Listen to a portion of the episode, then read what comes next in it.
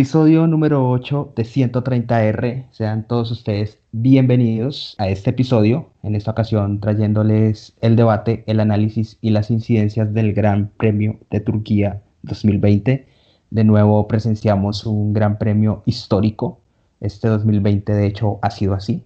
Las carreras han sido históricas por las marcas alcanzadas, logradas o superadas por Lewis Hamilton, que de hecho pues se llevó la victoria como ya es costumbre en este Gran Premio. Además de las incidencias de la carrera, también tenemos información respecto a declaraciones. También ya salió el nuevo calendario para la temporada 2021, estaremos comentando al respecto. Y bueno, muchas, muchas otras cosas más. Así que de nuevo sean todos ustedes bienvenidos. Daniel, también bienvenido para usted y los primeros comentarios de este Gran Premio. Gracias por la invitación a debatir una carrera interesante. La lluvia hizo que fuera muy interesante. Se mostró los pilotos que tienen experiencia, cómo manejan la situación cuando hay pista mojada, cómo administran. Y fue una carrera muy, muy, muy entretenida. La verdad me gustó mucho. Sí, de principio a fin a pesar de que las últimas 20 vueltas desde que Hamilton toma el liderato, eh, pues fue más de trámite, pero igual sí pasaron varias cosas en otras posiciones. Usted mismo lo dijo, creo que ha sido el fin de semana en el que más han tenido que manejar los pilotos.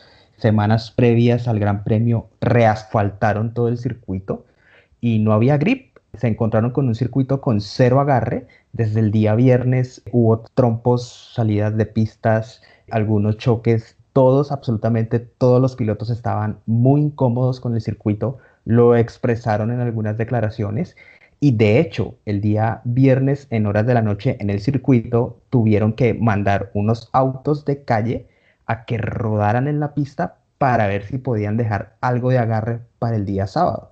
Sin embargo, la mala suerte eh, pues los acompañó y resulta que llovió y pues esa lluvia limpió cualquier tipo de, goma que haya quedado en el circuito que les hubiera servido de agarre. Y bueno, tuvimos una clasificación bastante atípica. Lance Stroll logra su primera pole de su historial con un segundo lugar que le supo poco a Verstappen.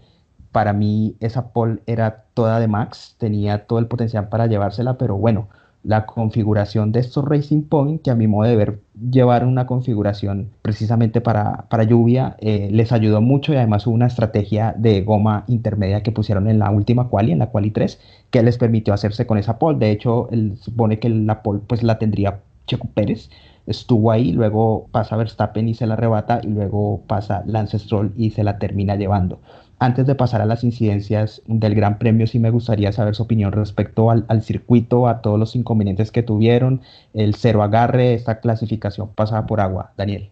Sí, la, la pista la criticaron mucho. Hamilton dijo que era que no, no entendía la, la razón del resfaltado y que, realmente era no, no había podido trabajar en el auto porque no se sabía si era un desbalance del auto o simplemente era la pista. Entonces por eso en esas dos prácticas antes de, la clasificación se quejaron mucho todos los pilotos por eso. Y yo la, la lluvia sí, pues se presta para que, para que haya este tipo de sorpresas. Y pues Stroll se lleva a Paul, que es, algo increíble que no está en la cuenta de nadie. Creo que era más para Checo, pero Checo se equivoca y, y se la sacan. Y la de Maxi es increíble. O sea, yo creo que dominó, decían por ahí, hizo un botazo, porque lo que hizo fue dominar todas las prácticas y todos los qualis hasta la última, hasta la Q1 y, no, y no hizo la pole. Creo que estamos de acuerdo, Daniel, en afirmar que el gran perdedor del fin de semana fue Max Verstappen. Se quedó sin pole y se quedó sin una victoria que parecía que la iba a obtener. No se esperaba que los Racing Point pudieran mantener el ritmo en carrera, pero eh, la configuración era precisamente para lluvia. Stroll pues se fue diluyendo, pero, pero ya vamos para allá. Pero sí coincide conmigo en afirmar que, el gran perdedor del fin de semana fue Max Verstappen y Red Bull. Sí, sin duda alguna, ellos mostraron una superioridad en todo el, todo el fin de semana hasta la Q1. Y una mala partida, porque hay que decirlo. Es cierto. una mala partida, no sé si es por culpa del piloto o por culpa del motor, pero en todo caso, una mala partida deja a Max no en su segundo lugar y, detrás de Stroll, sino lo deja más atrás y, le, y aunque empieza a recuperar y queda detrás de Checo, pues por las condiciones de pista no era fácil. Él dice que no, que no sé, que no se desesperó, pero para mí fue que se intentó pasar donde no podía y pues empezó a sufrir todo el, Gran Premio desde ahí. En el inicio, todos los pilotos o la mayoría de pilotos salieron con llantas de lluvia extrema, menos los Williams. Ellos quisieron dar el golpe, salieron con intermedias, pero el circuito aún en las primeras vueltas no estaba para la llanta intermedia, estaba para llanta de lluvia extrema. Así que eso los, condicionó mucho. Pensé que de pronto iban a poder hacer una muy buena carrera, pero repito una vez más, el circuito no estaba para, para la llanta intermedia, pero sí para la lluvia extrema. Usted ya lo dijo, tuvimos una partida muy emocionante.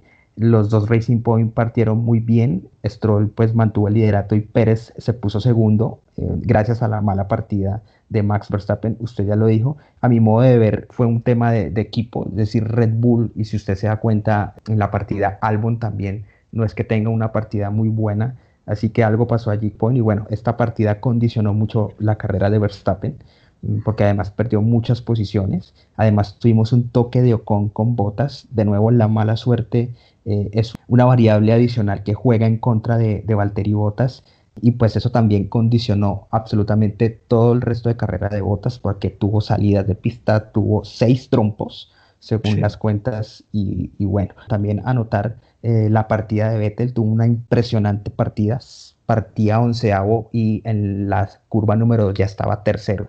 Daniel, ¿cómo vio usted esas primeras vueltas? La excelente partida de Vettel. Sí, el, el circuito el, lo, para lo que sirve cuando llueve o siempre muestra la habilidad de los pilotos sobre la superioridad del auto, ¿no? O sea, siempre hay pilotos con un auto no tan potente o no tan bueno, logran sacar buenas, buenos resultados porque, porque es más, va, va mucho de la sensibilidad de, de dónde acelerar, dónde frenar, entonces ahí se vio mucho mejor los pilotos con experiencia, lo que, lo que mostró al mismo Hamilton, lo que mostró Vettel, y lo que mostró Checo con su experiencia. Lo de, lo de Vettel fue muy bueno, muy muy bueno. A pesar de que otra vez el equipo le jugó en contra. Tal cual, ya hablaremos de eso más adelante. Pero el, resultado fue buenísimo y creo que, que, muestra que el otro año sí va a tener un, un, auto dentro de la zona media que le dé posibilidades y donde el equipo le ayude va dar grandes resultados. Debo decir que sí sorprendió mucho el desempeño de los Racing Point en las primeras vueltas. Lance Stroll empezó a marcar récord, Pérez segundo a 5.1 segundos de diferencia ya en la vuelta 3. Entonces aquí Lance empezó a encontrarse pues con aire limpio, estaba adelante, no tenía la, ventaja de no, no, sufrir con el spray que va dejando los otros autos, él siendo líder por supuesto, y pues eso le ayudó a empezar una, a, marcar una diferencia importante, pero pues también hasta cierto punto de la carrera hizo una, una relativa buena carrera, estuvo en la, en la punta incluso después de la primera parada, aunque no salió primero, posteriormente con la parada en boxes de los demás, la recupera.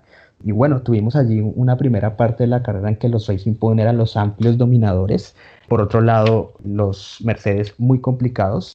Si bien Bottas no estaba teniendo una muy buena carrera, eh, Hamilton tampoco la tuvo, al menos en la primera mitad de la carrera. Estaba muy complicado.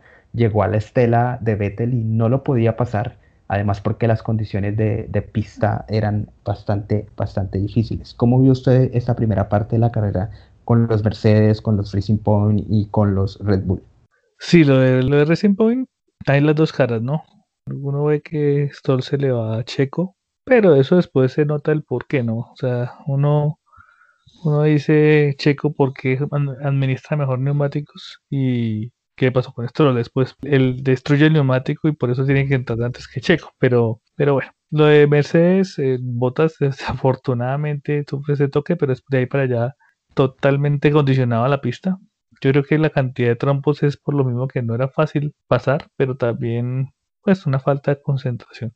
Vimos cómo Albon, o sea, Verstappen se equivoca y cómo Albon reduce una cantidad de tiempo a Checo, le llega a Checo, pero ahí es donde uno puede notar que ese, ese esfuerzo al, auto, más que el auto al, neumático, pues le, después le cuesta porque empieza a perder y a perder y a perder.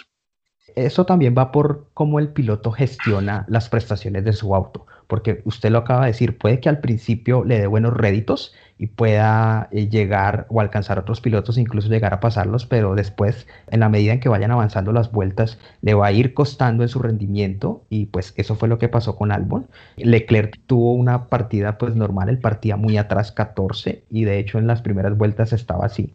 Ferrari optó por llamarlo a boxes, en la vuelta 7 él para por intermedios, es el primer piloto que cambia de estrategia respecto a las gomas y una vuelta después lo hace Valtteri Bottas tratando de, darle algún tipo de solución a, esta mala partida que tuvo. Vettel también lo hizo, paró en la vuelta 9 por, por llanta intermedia, entonces ya vemos cómo los pilotos eh, Hamilton junto con Vettel pararon en la misma vuelta, empezaban a ir por la intermedia, el circuito empezaba a evolucionar, a secar un poco, pero no terminó de secar porque durante toda la carrera ningún piloto se animó a poner llantas de piso seco. Entonces, sí tuvimos, como usted lo dijo, uno que otro récord de Albon, que estuvo rapidísimo en, esa parte eh, de vueltas después de la vuelta 11, que incluso heredó el liderato con las paradas de Stroll, de Verstappen y de, de Checo, pero no pudo traducirlo en, en un buen rendimiento en las vueltas posteriores. En la vuelta 13 nos encontramos con el abandono de Giovinazzi y es cuando viene el Virtual Safety Car, duró dos vueltas y bueno, en la vuelta 16 se, se reanuda de nuevo con Albon con un buen desempeño, pero luego, luego le costó. ¿Cómo vio usted el desempeño, por ejemplo, de los McLaren que trataron de jugar con la estrategia en la quali y no le salió con el tema de la goma, pero posteriormente pilotos como Sainz lograron traducirlo en un muy buen quinto lugar al final de la carrera. Sí, lo de, lo de Sainz demuestra mucho la experiencia que él tiene. O sea, es un piloto joven, eh, pues él ha pasado por varios equipos de Fórmula 1. Tiene para mí un gran talento también y lo demostró. O sea, mostró cómo gestionó la carrera, cómo manejó en, lluvia. Bueno, en lluvia no, con el piso mojado. Y logró un quinto puesto muy meritorio. Es más, eh, yo creo que si la carrera demora un poco más, Checo hubiera sido muy damnificado por la cantidad de vueltas, pero estuvo muy bien. Y pues Lando Norris sí no hizo tanto del McLaren de lo que podía hacer el McLaren, pero lo de Sainz es muy bueno. La pista nunca terminó de evolucionar. La dirección de carrera hasta la vuelta 30 autorizó la activación del DRS y allí es cuando empezamos a ver eh, los sobrepasos, pero bueno, previamente Verstappen cometió un error tratando de, de pasar a, a Checo Pérez. Y de allí empieza la mala carrera de, Verstappen que no terminó de, encontrarse por completo. También Albon cometió errores, eh, Bottas cometió errores. ¿A qué cree Daniel o a qué cree que se debe estas, estas equivocaciones de estos pilotos que si bien por lo menos Verstappen y Bottas son experimentados? Bueno, Verstappen a pesar de que lleva unos años en Fórmula si uno cuenta las carreras que ha yo, pues que, que han tenido este tipo de condiciones son muy pocas, o sea, no se había visto, no se había visto en esta situación. Ok, estamos de acuerdo, pero, pero también hay que tener en cuenta que Verstappen ha, mostrado eh, bastante talento cuando llega la lluvia. Ah, sí, sí, no, esto no se le puede negar, por eso dominó las prácticas, dominó todo, no pudo hacer la pole.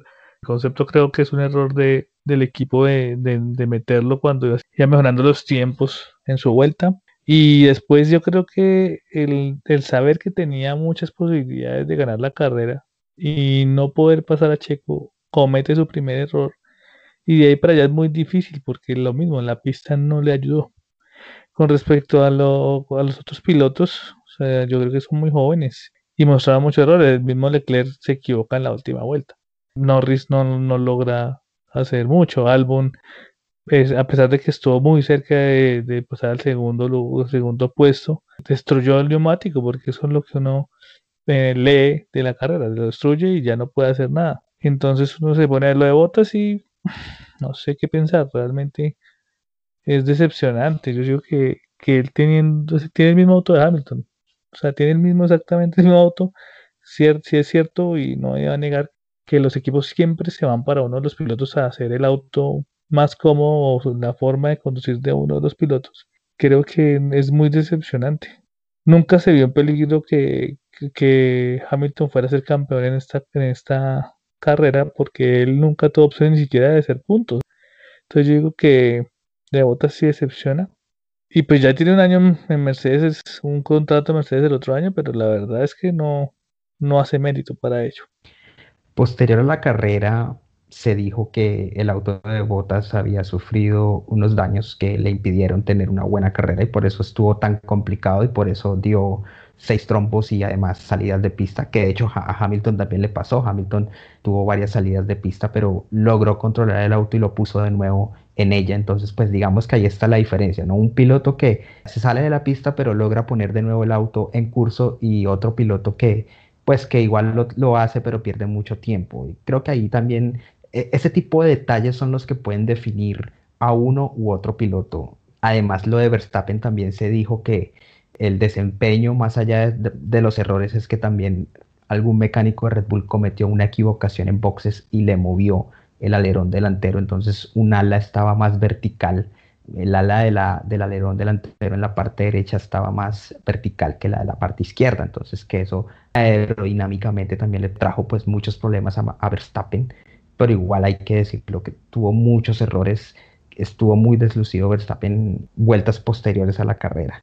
Pero bueno, pasando ya al tema Hamilton, en la vuelta 38 él toma el liderato a 20 vueltas del final, es decir, en las últimas 20 vueltas Hamilton al fin se encuentra con el circuito porque no lo pudo encontrar, no lo pudo hacer en todo el fin de semana. Y bueno, llega a su situación ideal, que es cuál, llegar al liderato y empezar a marcar récord tras récord y empezar a, martillar en estas vueltas y aniquilar a sus rivales porque Pérez, además que tenía el tema del consumo de, las gomas, empezó a perder mucha diferencia y se fue Hamilton y se encuentra con una victoria que a mi modo de verla fue construyendo silenciosamente desde la primera vuelta de la carrera, fue paciente, si no podía pasar a Vettel estuvo ahí, no se eh, complicó mucho la carrera y se encontró con el liderato y de allí empieza a terminar de construir esa victoria. El tema Hamilton, esa victoria, pues hay que decirlo además que fue una excelente victoria y pues eso demuestra el gran piloto que es.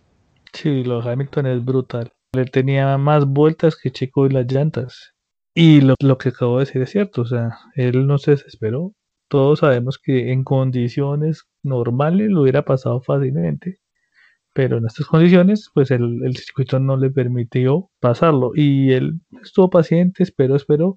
Me sorprendió un poco que Checo no le puso mucha resistencia cuando no ve que Hamilton pasó a Checo, pues ya se veía venir que iba a pasar. Me sorprendió un poquito que Checo no le puso tanta resistencia, pero de ahí para allá la gestión, la gestión del neumático es brutal y empieza a sacarle todas esas, todo ese tiempo a, a Checo Pérez tanto que estuvo cubierto de, poder entrar y no entró porque se acordó lo que le pasó en China en su momento. Entonces, entonces no, entró, pero es muy, muy bueno. O sea, definitivamente ahí en la semana se habló mucho que, que Verstappen dijo que cualquiera ganaría, que el 90% de la parrilla ganaría en un Mercedes pero creo que fue mucho más atinado lo que dijo Carlos Sainz. ¿Cuántos le ganarían a Hamilton siendo el compañero de Hamilton en Mercedes? Creo que eso sí se reduce a muy, muy poquito le podría ganar a Hamilton en el mismo auto. Lo de Hamilton fue muy preponderante. Hamilton pasa a Pérez en la vuelta 38 y en la vuelta 43, es decir, cinco vueltas después. La diferencia con Checo Pérez ya era de 14 segundos. Checo estaba sin duda tratando de administrar las gomas y pues no podía dar más y adelante Hamilton se encuentra con una situación ideal para él y de allí empieza a marcar esa diferencia que fue más de 30 segundos al final de la carrera, usted ya lo dijo, él incluso se, se, planeaba que él entrara a boxes para cambiar las gomas porque venía también complicado. Además, hoy lo preponderante es que él dio, me refiero a Hamilton, un steam de 50 vueltas con esas gomas intermedias y además esas gomas intermedias no eran nuevas, eran usadas y él puso esas gomas en la vuelta 8 y fue hasta el final de la carrera. Si bien Checo también dio un steam bastante bueno de 48 vueltas, casi lo mismo, la diferencia es que Checo sí tenía un juego de neumáticos intermedios nuevos. Hamilton no, Hamilton tenía unas gomas ya usadas. Desconozco qué tantas vueltas tenían estas gomas, pero eran usadas al fin y al cabo. Entonces eso sigue maximizando esta victoria de Hamilton que fue brillante, brillante, hay que decirlo. Fue brillante, inesperado, porque yo la verdad pensé incluso ya en la mitad de carrera que Hamilton no iba a ganar esta carrera. Que iba a ser o de alguno de los dos Racing Point o de Verstappen, aunque bueno, a esta altura ya Stroll estaba eh, sufriendo muchísimo con el tema goma y bueno, totalmente perdido y deslucido en, la, en, las, en las partes finales. Algo que agregar respecto al tema de Stroll por toda esta pérdida de rendimiento después de la primera mitad de la carrera.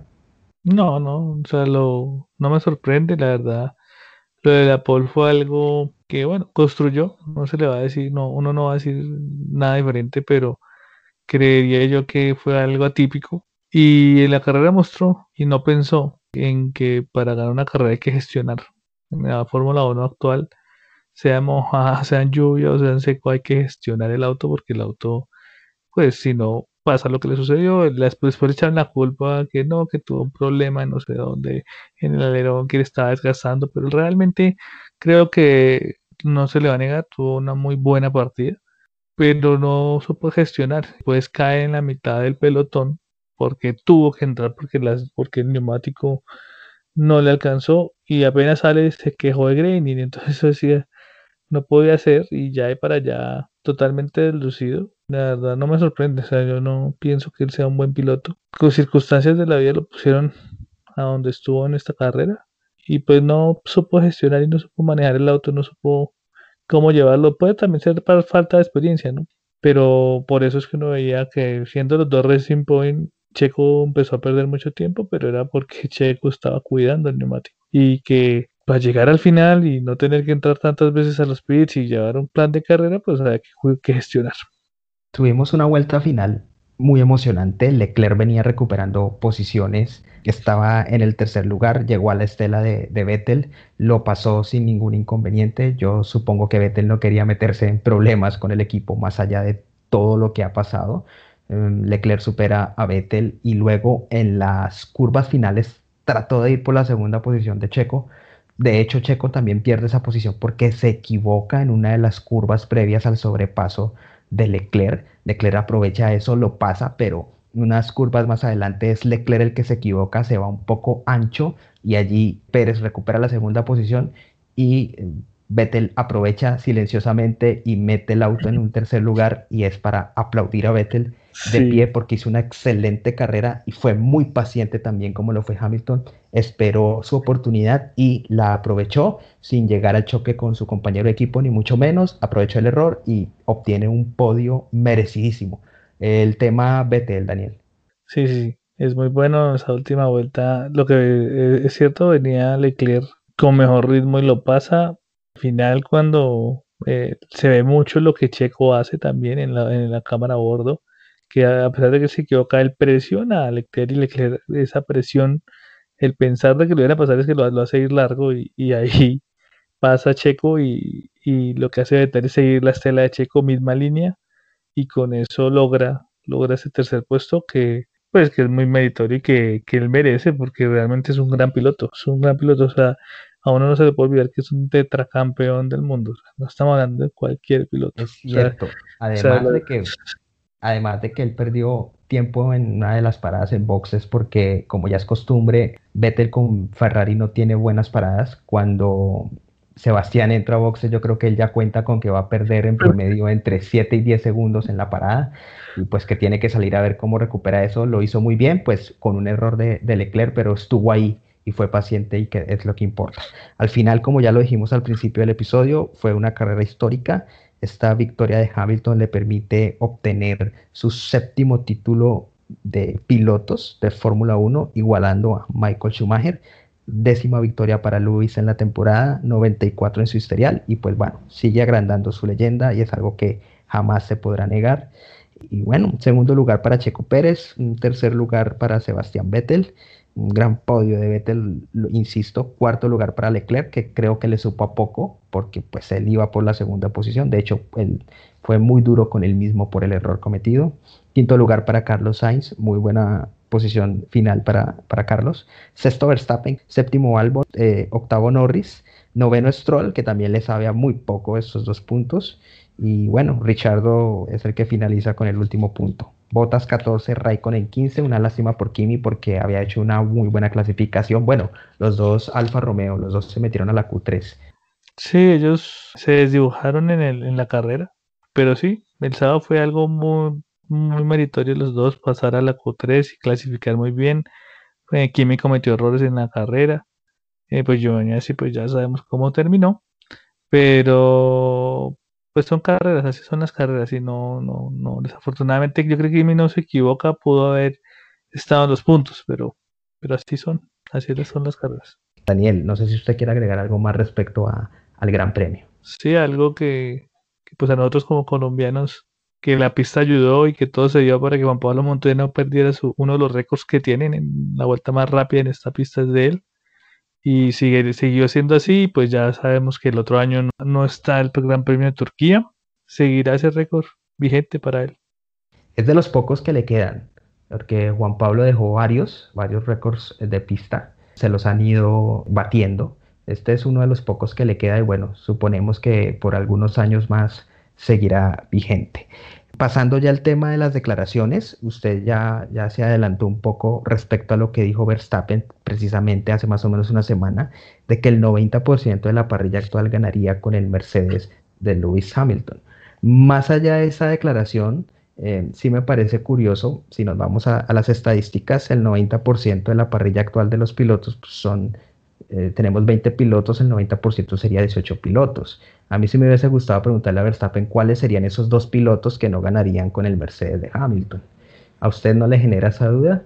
O de hecho hagamos, hagamos el ejercicio, Daniel. en ese escenario que pinta Max Verstappen, ¿cuáles, ¿cuáles serían los dos pilotos que para usted no ganarían con ese Mercedes?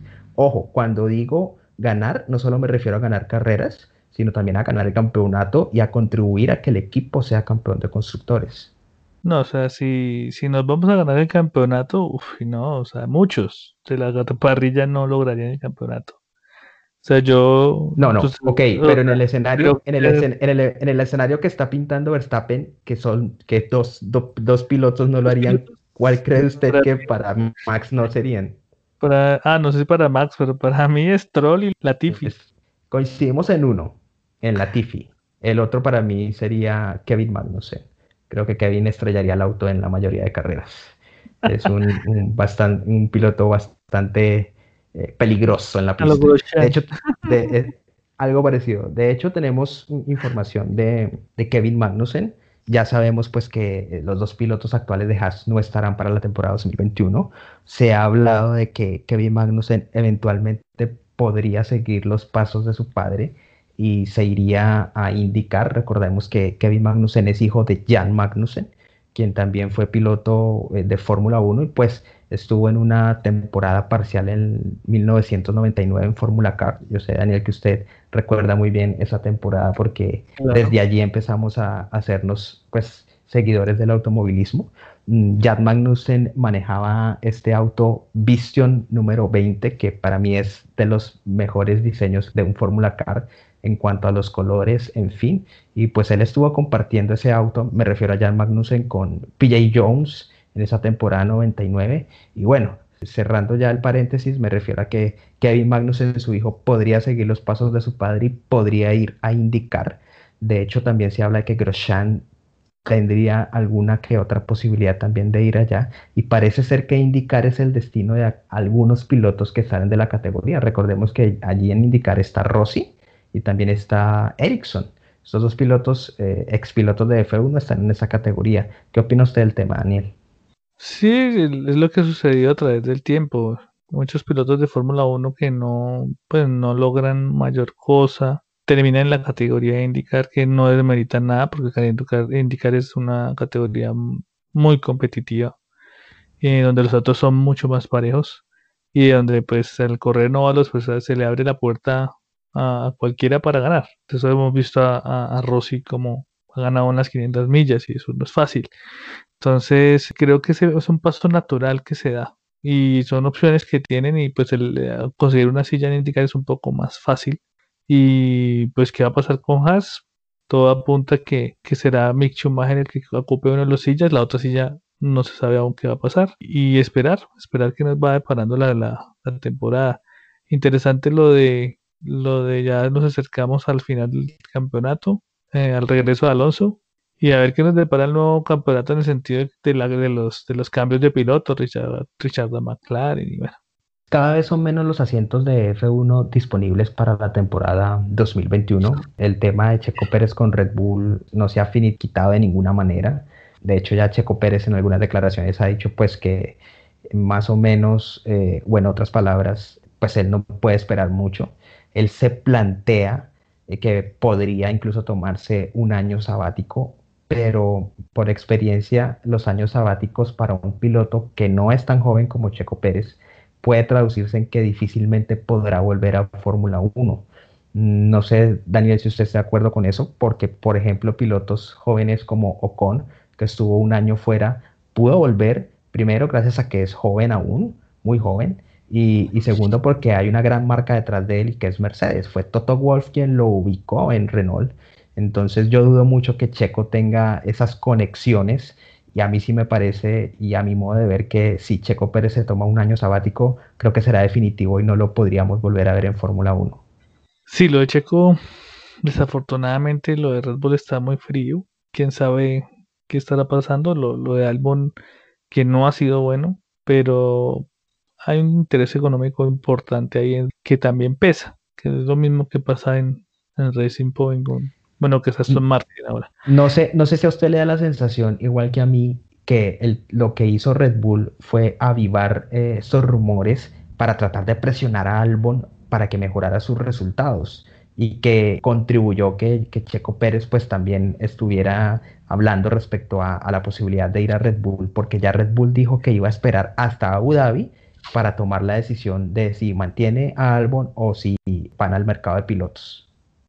Exacto, sí, yo creo que pues, Marco es, un perro, entonces puede, puede pasar de todo porque ahí dicen muchas cosas y al final pasan otras.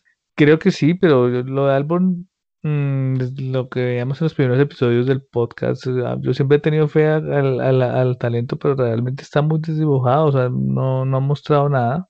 En esta carrera, pues sí, estuvo detrás de Max, que es lo, lo acostumbrado, pero se necesita con todos los errores que cometió Max y, aún así quedó por delante de algo. Entonces eso no, no figura bien.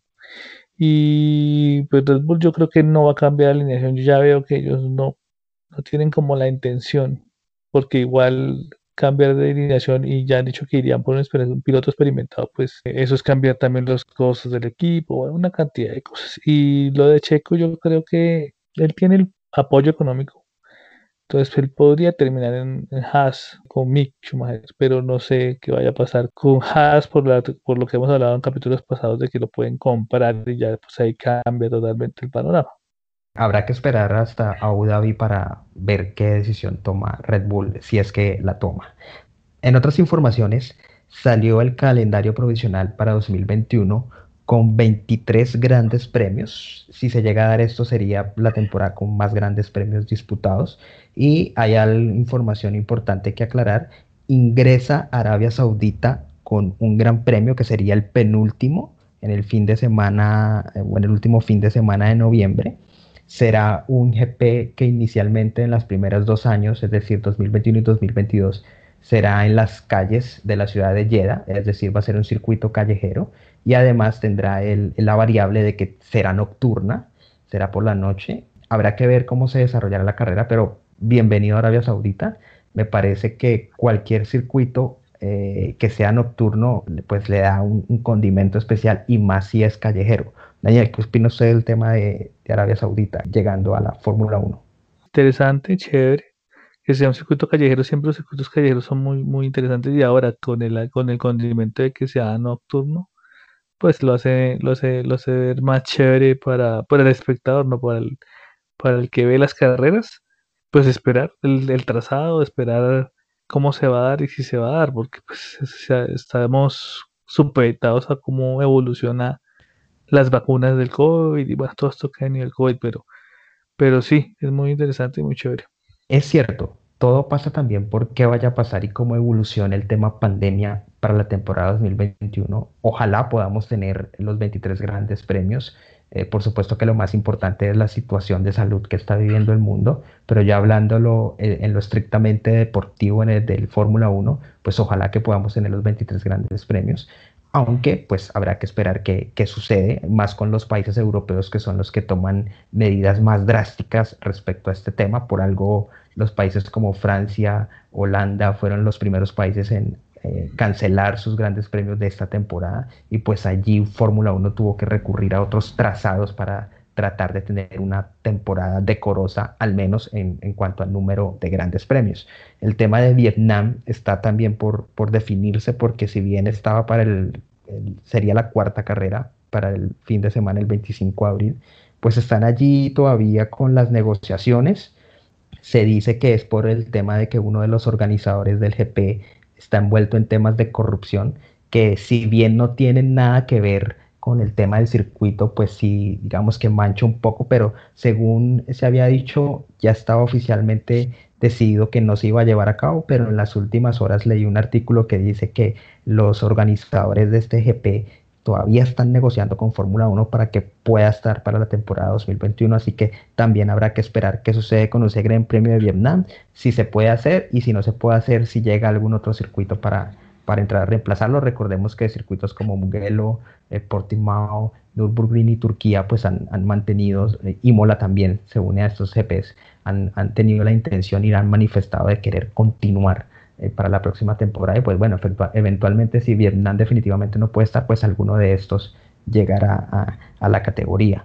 También se anunció que o salió el calendario para la Fórmula 2 y la Fórmula 3, teloneras de la Fórmula 1, y como hay equipos que tienen estructuras en las dos categorías, lo que hicieron, eh, además para eh, ahorrar dinero, es repartir las carreras en diferentes circuitos y no van a estar juntos la F3 y la F2 un mismo fin de semana. Entonces, es decir, algunas carreras estarán con Fórmula 2 y en algunas carreras las disputará la Fórmula 3. ¿Qué circuitos quedan con la Fórmula 2? Queda Bahrein, queda Monte Carlo, queda Baku, Silverstone, Monza, Sochi, Jeddah en Arabia Saudita y Yas Marina, es decir, en Abu Dhabi. Esos circuitos los va a disputar la Fórmula 2 o como era antes, eran dos carreras por fin de semana, ahora va a haber tres carreras por fin de semana en solo ocho circuitos y la Fórmula 3 queda con Barcelona, Francia, Austria, Hungría, Spa, Holanda y Estados Unidos. Entonces esos son los, los países en los que va a ir la Fórmula 3. Eh, también tendrán tres carreras por cada una de estas siete fechas y bueno, así podrán abaratar costos y también por el tema COVID, pues no estar las tres categorías el mismo fin de semana. Su opinión, Daniel. Sí, pues es bueno para, el deporte porque no solo la Fórmula 1 se ha visto golpeada económicamente, sino pues todos los deportes. Entonces es una medida que sirve para esto y que ayuda porque igual esas categorías teloneras eh, ayudan mucho a la promoción de nuevos pilotos, entonces me parece una buena medida. Para terminar, se anunció que Mercedes-Benz, quien desde 1996 era el proveedor oficial del safety car para la categoría, a partir del 2021 va a compartir este honor con Aston Martin. Aston Martin llegó pisando fuerte porque tendrá su equipo propio para la temporada 2021 y compartirá en algunos GPs el tema del safety car con Mercedes-Benz, Daniel. Hay una gran expectativa con respecto a todo Aston Martin. ¿Por qué? Porque el músculo financiero es grande y por lo que quiere invertir, porque uno no, no crea un, equipo, no compre y pone su marca en un equipo de Fórmula 1. Porque sí, si no tiene una necesidad ya sea de mercadeo, pues sí, es, realmente es de mercadeo, de ventas de autos, pero pues es muy importante y más esta, pues, la verdad no tenía ese dato, pero me parece interesantísimo que, que lleguen con tal impulso que hasta el safety car eh, sea también Aston Martin en algunas de las carreras. Y, la expectativa está, es total, o sea, hay que ver este Racing Point de 2020 como ha tenido un buen paquete, sí, que tiene muchas pues, buenas partes del Mercedes, pero también diseñan algunas otras. Entonces, esperar este 2021 a ver qué, tanto ha venido trabajando ese equipo porque podría estar luchando junto a Red Bull. No Mercedes, pero sí junto a Red Bull. Será de verdad muy interesante ver eso. Daniel, en dos semanas tendremos el Gran Premio de Bahrein. ¿Qué espera usted de esa carrera? Creo que en la zona media, de lo que hemos venido hablando en los, en los, últimos, en los últimos episodios, va a estar interesante. Ferrari se acercó mucho en el Mundial de Constructores es cierto. Y, y eso hace que un ingrediente adicional. Entonces eso va a estar chévere en el sentido de ya lo de la, lo de la supremacía no, no va a cambiar de aquí a final de año. No va a haber nada diferente a en condiciones normales ver, ganar a Hamilton, no, o Botas en su efecto. Ya Hamilton siendo campeón, pues también puede que Botas se le abran las opciones de poder luchar más las carreras. Y, y el resto va a ser zona media, lo que puedan hacer McLaren, Renault, Racing Point y ahora Ferrari que se está sumando con este resultado de tercero y cuarto en, en Turquía para el campeonato de constructores. Eso es lo, lo más interesante de esta carrera que va bien. Es cierto, habrá que esperar. Yo creo, estoy de acuerdo en casi todo lo que usted dice. Tampoco espero que haya grandes cambios, al menos en la punta, en situaciones normales de carrera. Habrá que ver qué, pueda suceder, qué incidencias ocurran y qué variables puedan tratar de darle otro resultado final a ese gran premio. Daniel, muchas gracias y nos escucharemos en el próximo episodio. Claro que sí.